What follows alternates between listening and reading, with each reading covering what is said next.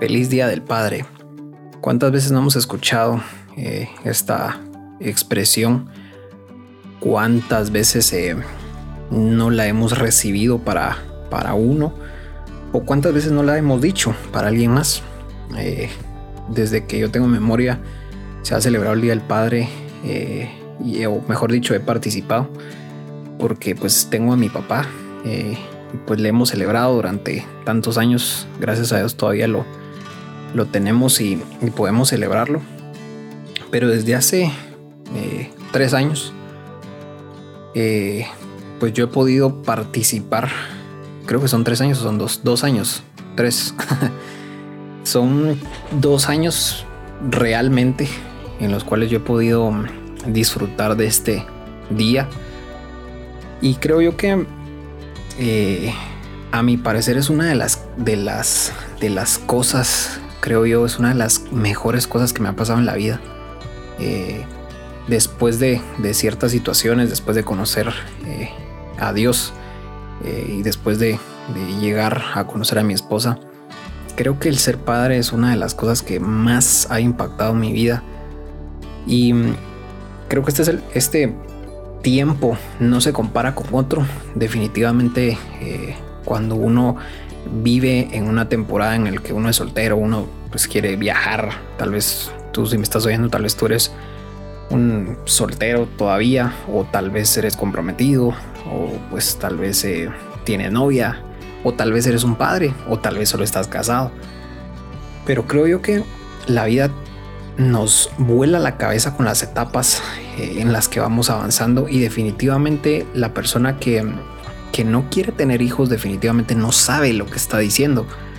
Creo yo que el tener una hija, en mi caso, eh, Dios no pudo haberme eh, regalado algo más hermoso después de, la vida y, y, pues todas las cosas que ya sabemos que el Señor nos da, pero a mi criterio personal creo que el ser papá es una de las cosas más hermosas que me ha pasado. Todavía pasan los días y yo me doy cuenta y miro a mi hija y yo digo, es una realidad lo que estoy viviendo y haciendo un análisis de lo que de lo que uno vive y de las etapas que uno vive. Definitivamente la Biblia es muy clara cuando dice que cuando yo era, cuando uno es niño, piensa como niño, cuando uno es joven, piensa uno como joven, cuando uno ya es adulto, ya la mentalidad cambia. Y definitivamente si nosotros depende en la, en la etapa en la que estemos, nuestras metas y nuestros deseos van a ser eh, en base a lo que estamos eh, en base a la etapa en la que estamos experimentando. Tal vez, eh, como lo vuelvo a repetir, tal vez eh, tú pues, estás en una relación con alguien eh, o tal vez no. Y tus metas es muy probable que sean viajar, sacar tus estudios, sacar una maestría, etcétera, etcétera. Y que eso es perfectamente genial, me parece muy bien. Pero definitivamente cuando avanzamos en esa etapa y cada etapa pues tiene sus, sus alegrías y, y pues sus detalles. Pero personalmente, y es lo que yo quiero contar mi historia, y esta va a ser la primera parte de, este espacio de padres, lo, lo más impresionante es de que cada, cada día que pasa, cada, cada semana, cada, en este caso cada año, cada vez más voy entendiendo a mis papás, voy entendiendo a mis suegros, eh, voy entendiendo a la gente que yo decía, estos locos, estos no saben eh, lo que dicen, estos papás, cuando uno no es papá, uno dice, pero es que cómo es posible que uno diga, ah, es que este amor que le surge a uno por una criaturita. Y definitivamente es así. Cuando nació mi hija fue eh, un día un poco estresante. Eh, fue un domingo, un domingo eh, y todo empezó desde el sábado en la noche. La labor de parto estaba planeado para que fuera un, parto normal. Estuvimos, y pues contaremos eso en otro momento, pero estuvimos eh, como unas 10 horas más o menos en labor de parto y, y nosotros nos fuimos al hospital creyendo que eran unas falsas contracciones. Eh, llegamos a las 7 de la mañana al hospital, mi esposa ya con bastantes dolores cada 5 minutos, 4 minutos y nos dieron la sorpresa de que pues ese día iban a hacer. Nos dijeron a las 7 y media de la mañana, a las 9 nace tu hija. Fue bastante estresante, eh, pero es muy emocionante. Las, las, los sentimientos se disparan, las, la, la adrenalina se dispara y uno no sabe qué esperar, uno no sabe qué hacer, no hay un manual para, para que a uno le diga, mira, es que lo que va a pasar a esta hora es esto y esto y aquello. Lo que sucede es totalmente sobrenatural, uno no, no, no está en sus cabales, pero a la vez hay que estar muy alerta, es impresionante el, lo alerta que uno tiene que estar. Eh, pero eso sale natural. Y solo recuerdo que entré al quirófano porque al final paro siendo una cesárea. Entré al quirófano y oigo a mi hija llorar. La veo saliendo. Eh, y cuando me la, me, la, me la dan en los brazos, yo me di cuenta que la vida no iba a ser igual. Mm, todo lo que yo conocía no iba a ser igual. Y mm, todavía me recuerdo que me dijeron, ¿quiere cortar el cordón? Y yo le dije, sí, claro. ¿ah?". Y lo corto, me la dan en los brazos, llego al, vidrio donde está mi familia, mis suegros, mis cuñados, mis papás, eh, mi hermana, y, se las muestro. Y hay una sensación de por dentro de sentirme muy grande, de sentirme muy, muy, muy fuerte. Y una sensación de responsabilidad total, de saber de que ahora hay una persona que depende totalmente de mí. Y en ese momento entendí a mis papás y yo dije, wow, es impresionante lo que una persona, lo que un padre da por su hijo. Y eso me trae a reflexionar un poco lo que ha pasado estos últimos años. Eh, es un regalo para mí, es una total bendición de Dios porque yo veo a mi hija todos los días. Yo estoy cuando ella se despierta, estoy cuando ella se duerme en la siesta, yo la duermo en las siestas. Eh, estoy cuando ella se acuesta. Yo estoy todo el tiempo con mi familia y entiendo que es un regalo, es una total bendición. Entiendo que porque estamos viviendo en una época de cuarentena y pues en medio de la pandemia, pero entiendo que es un regalo. El ser padre es un regalo total si, si tú tienes la, la meta ahorita de viajar, me alegro tanto por ti, pero definitivamente cada etapa es muy diferente. Y gracias a Dios nosotros con mi esposa hemos podido hacer muchas cosas, hicimos muchas cosas de solteros, de, mejor dicho, matrimonios sin hijos.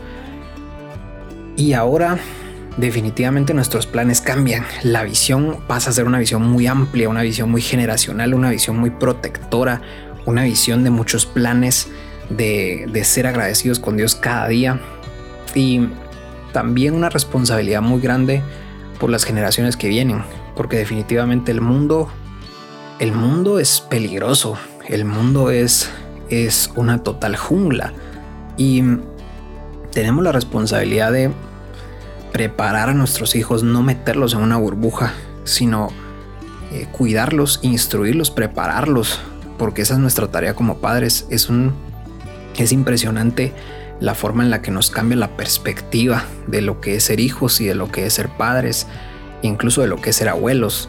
Eh, yo veo las etapas eh, en la que yo fui transformado, hablo de mí como padre, veo la forma en la que fueron transformadas las, la, la vida para mis padres y para mis suegros, se convirtieron en los abuelos. Eh, y, las, las hermanas y los hermanos se convirtieron en los tíos y pues ya llegará la etapa de cada uno también en, ser padres, pero definitivamente eh, si tú en algún momento has dicho que no quieres tener hijos, yo te pido que mm, guardes tus palabras para otro momento, guardes tus palabras para otra temporada. Eh, si tú, eh, cuando tú estés en una reunión con, con padres y estén sus hijos ahí, hemos entendido en este tiempo con mi esposa que no debemos de juzgar apresuradamente, sino que debemos de analizar, debemos de ver las cosas y debemos de ser sabios y esperar, a esperar que esperar nuestro momento, porque definitivamente el ser padre es un cambio de dimensión total. Un amigo me decía hace unos días es que es como tener el mejor amigo que nunca tuve, me decía este amigo. Y yo veo a mi hija y yo digo, wow, esto, esto es una temporada en la que yo puedo entender también cómo es Dios con nosotros cuando una hija está pensando y quiere, o llorando, mejor dicho, y quiere que quiere algo que, que sabemos que no le podemos dar los famosos poporopos eh, que, que no se le pueden dar a un niño pequeño. y, la hija está ahí llorando porque los quiere y los quiere y uno dice, sí, son deliciosos y, te los puedo dar, pero no debo dártelos porque te hago un daño. Y Dios es así con nosotros. Y ahora lo vemos desde otra perspectiva. O sea, entiendo ahora que hay muchas cosas que sí, Dios puede dárnoslas, que sí son deliciosas, si se puede decir así. Pero no es el momento. Definitivamente no es el momento llegará el momento en el que mi hija va a poder disfrutar de los poporopos en el cine, de poder disfrutar las gaseosas. Ahorita pues ya ha disfrutado algunas cositas como, como pastelitos y cosas así. Pero cada cosa tiene, cada etapa tiene eh, su situación, cada etapa tiene su, su forma de disfrutarse. Así que la finalidad de este mm, episodio es que disfrutes, que disfrutes lo que estás viviendo hoy. Y tú estás soltero, disfrútalo. Es, es genial. Si tú estás en una relación con alguien, disfrútalo. Es, es hermosa esa etapa. Si tú estás comprometido, es otra etapa, es muy diferente. Si tú estás casado y no tienes hijos, también es genial y es, y es y tienes libertad de hacer muchas cosas. Pero definitivamente la etapa de ser padre es impresionante, es un regalo hermoso yo a veces me he preguntado si los demás papás, yo, ese es un pensamiento un poco loco, pero yo me pregunto a veces y digo, ¿será que los demás papás aman a sus hijos como yo amo a mi hija? ¿Será que están así? ¿O yo soy el único loco? Y mi esposa me responde y me dice, sí, o sea, mm, eso así ha de ser. Es muy, muy probable. No somos los únicos padres que amamos tanto a nuestros hijos. Pero teniendo la claridad de que nuestros hijos no son nuestros, son prestados, son, son un favor de Dios y una responsabilidad que viene de parte de Dios para cuidarlos, para instruirlos. Eh, hay muchos temas que ya hablaremos en otros episodios sobre eso, pero hay muchos peligros para los niños en este tiempo, en este mundo. Pero nuestra responsabilidad es prepararlos, cuidarlos, guiarlos y que ellos puedan estar listos para lo que se van a enfrentar. Así que te, te dejo este pensamiento si tú estás casado y todavía estás considerando tener hijos ya o no, nosotros pasamos cuatro años con mi esposa sin tener hijos.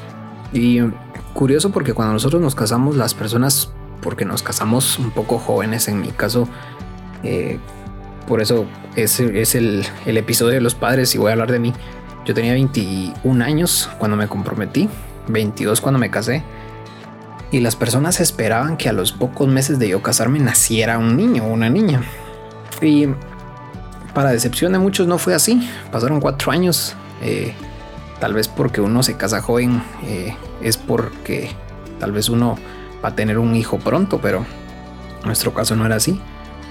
Y mm, pasaron cuatro años, nos los disfrutamos totalmente.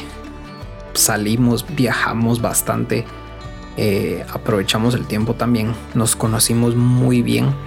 Eh, mi esposa es una total bendición, pero definitivamente yo me pongo a pensar y digo, wow, todo lo que yo me perdí estos cuatro años, gracias a Dios, ahora puedo disfrutar cada... Yo sé que, la, eh, que mi hija llegó en el momento que tenía que llegar, ni antes ni después, pero sí me pongo a pensar, wow, cuatro años en los que pude haber disfrutado eh, a esa criaturita. Y entiendo también que no hubiera sido lo mismo en ese tiempo que en este, definitivamente. Así que este es un episodio para ser agradecido con el tiempo que estás viviendo, de tomar decisiones sabias, de ser una persona sabia, no tener prejuicios sobre cosas que no entendemos y sobre cosas en las que no estamos preparados para opinar. Así que disfruta este tiempo. Disfruta el tiempo que estás viviendo. Estamos en cuarentena. Disfruta este tiempo. Eh, si es tiempo de trabajar, disfruta este tiempo. Si es tiempo de, de estudiar, disfrútalo. Porque la vida es bastante corta y la vida es muy frágil. El humano es muy frágil. Así que es momento de disfrutar, es momento de aprovechar el tiempo con la familia también. Y es tiempo de aprovechar la vida, no desperdiciarla la vida es demasiado corta para desperdiciarla.